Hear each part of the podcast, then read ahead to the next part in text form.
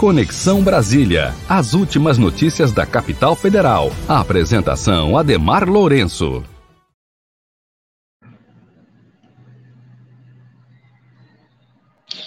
Boa noite,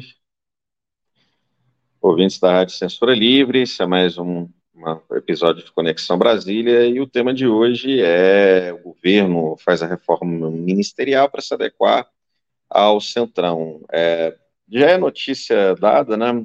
O governo tirou alguns ministros para colocar outros, principalmente para adequar novos partidos políticos na sua base no Congresso. Ele tirou Ana Moser, sem partido, do Ministério dos, Import, dos Esportes, para colocar André Fufuca, e tirou Márcio França, do Ministério dos Portos e Aeroportos, para colocar Silvio Costa Filho. Né, e o Márcio França foi num ministério novo que é o do pequenas empresas e empreendedorismo. A gente precisa entender isso para além dos óbvios acordos políticos que o governo faz para ter maioria. Quando a gente faz essa discussão, ela é muito matemática, né? Para alguns. Ah, o governo precisa de 257 deputados para governar. A gente vive no chamado presidencialismo de coalizão, em que o presidente, para poder governar, precisa de ter 257 deputados para o lado dele então seria algo matemático.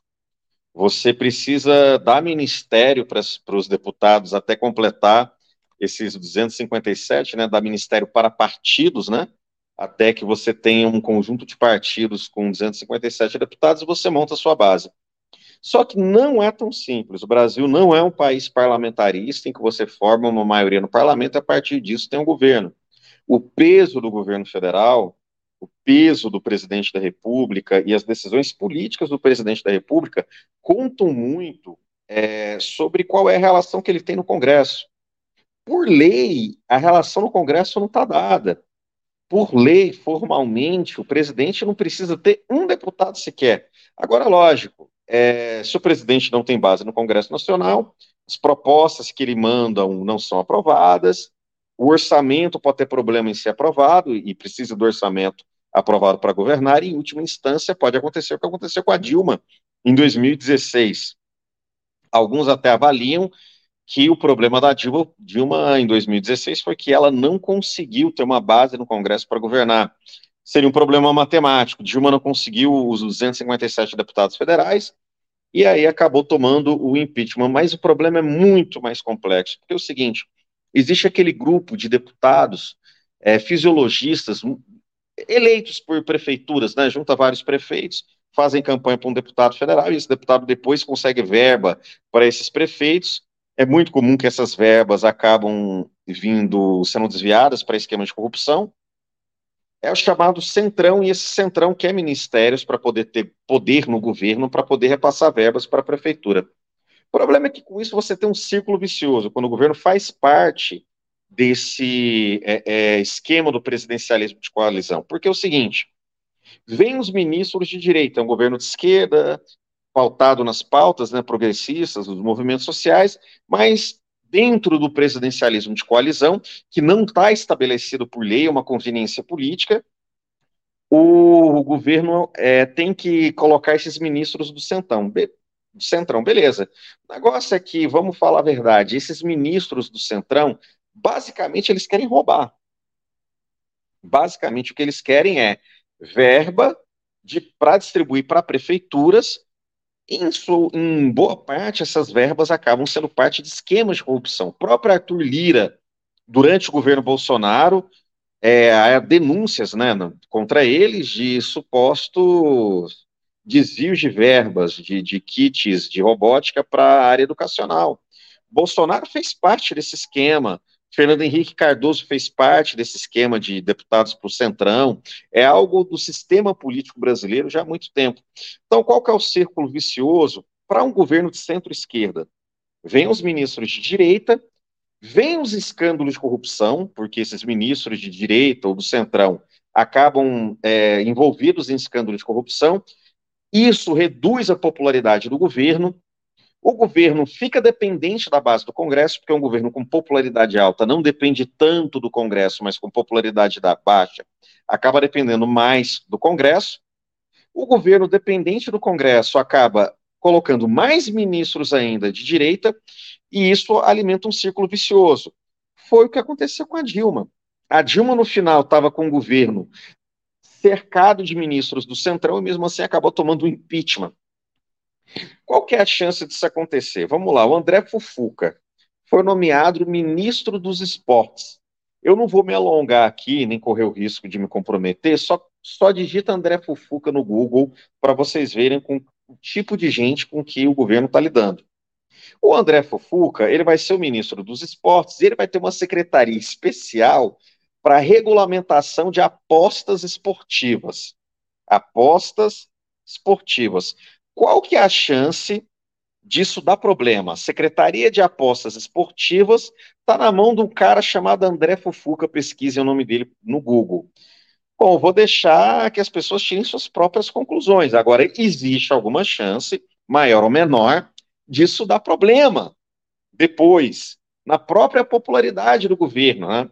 Caixa Econômica Federal, ministro, Ministério dos Portos e Aeroportos. Só ministério ligado à infraestrutura, que administra grandes recursos, que repassam grandes recursos para prefeituras, né? não só ministério, mas cargos no segundo escalão também, como é o caso da Caixa Econômica Federal, e que está sujeito a escândalo de corrupção se tiver gente ruim nesses ministérios.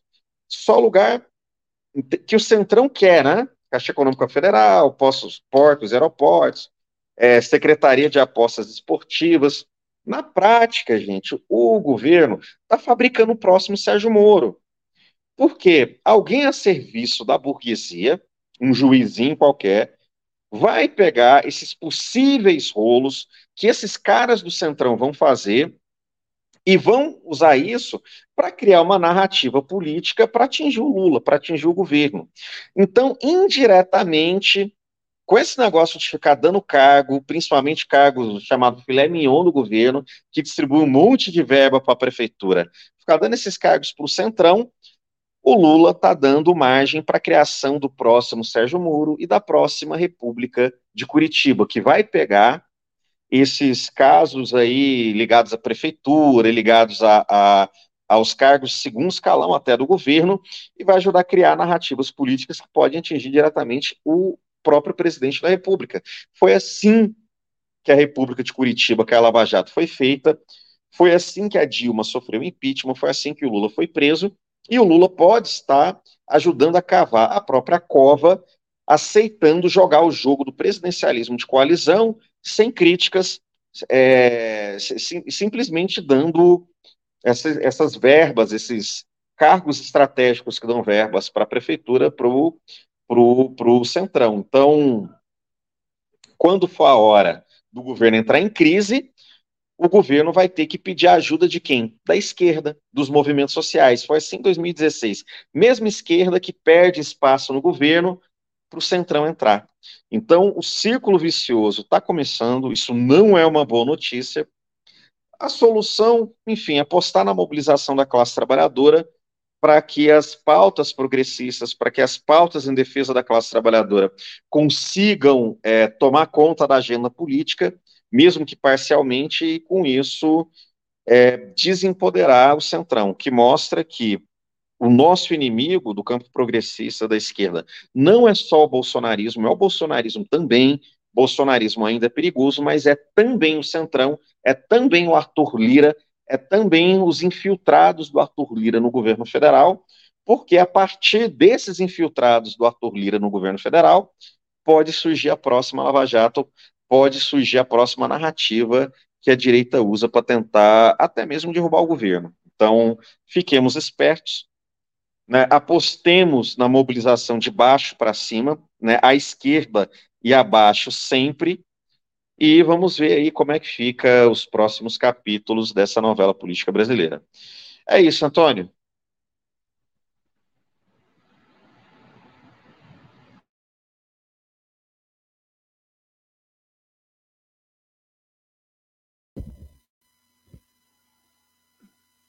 Ademar, Queria repercutir com você essa notícia aqui, eu não sei se a gente vai conseguir compartilhar, é, o adiamento há pouco, é, a gente vai vou tentar compartilhar aqui.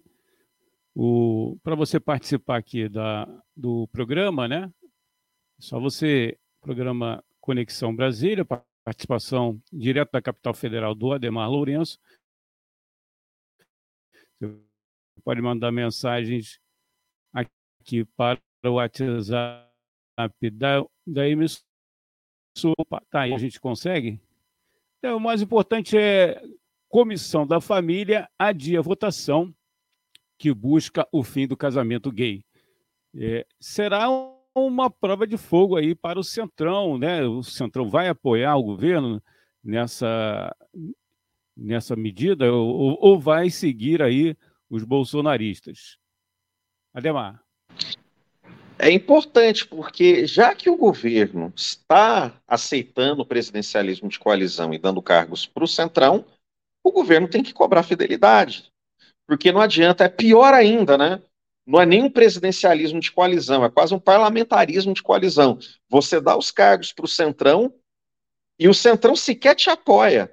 E mesmo assim você mantém os cargos.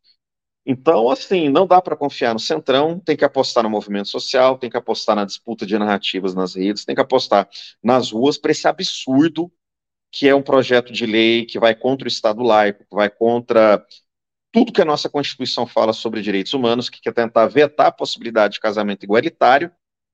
Esse projeto de lei não pode avançar no Congresso Nacional. Ele, ele vai ser vetado pelo Supremo Tribunal Federal se ele for aprovado. E o presidente da República, logicamente, vai vetar também.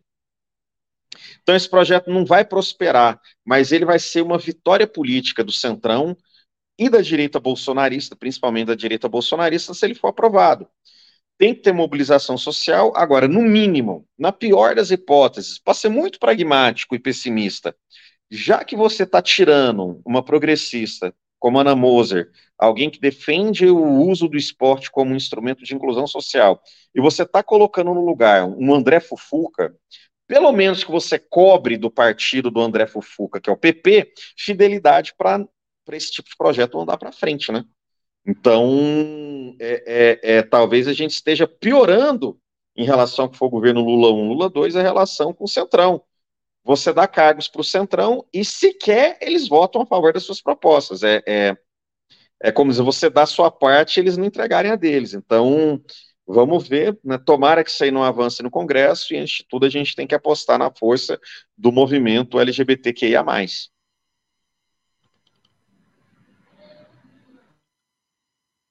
Demar, você poderia falar aí da sua participação no Esquerda Online? Estou como colaborador do Esquerda Online, é a mídia antifascista. Né? Também é, vou estar como colaborador do Comuna Cash, que a gente está renovando, tô, entrei na equipe agora. A gente vai estar tá aí com um, uma renovação do, do, do, do, formato daqui uns dias. Né? Um podcast aí que já existe, da, de, agrupamentos de esquerda. E vamos dar apoio né, às mídias é, progressistas, as mídias de esquerda, na né, Rádio Censura Livre, e também a, aos canais de YouTube e podcasts do campo do, da esquerda. É isso. Legal, Ademar, muito obrigado pela sua participação. Um grande abraço, até a próxima. Valeu, Antônio, é sempre bom estar aí com vocês e até a próxima.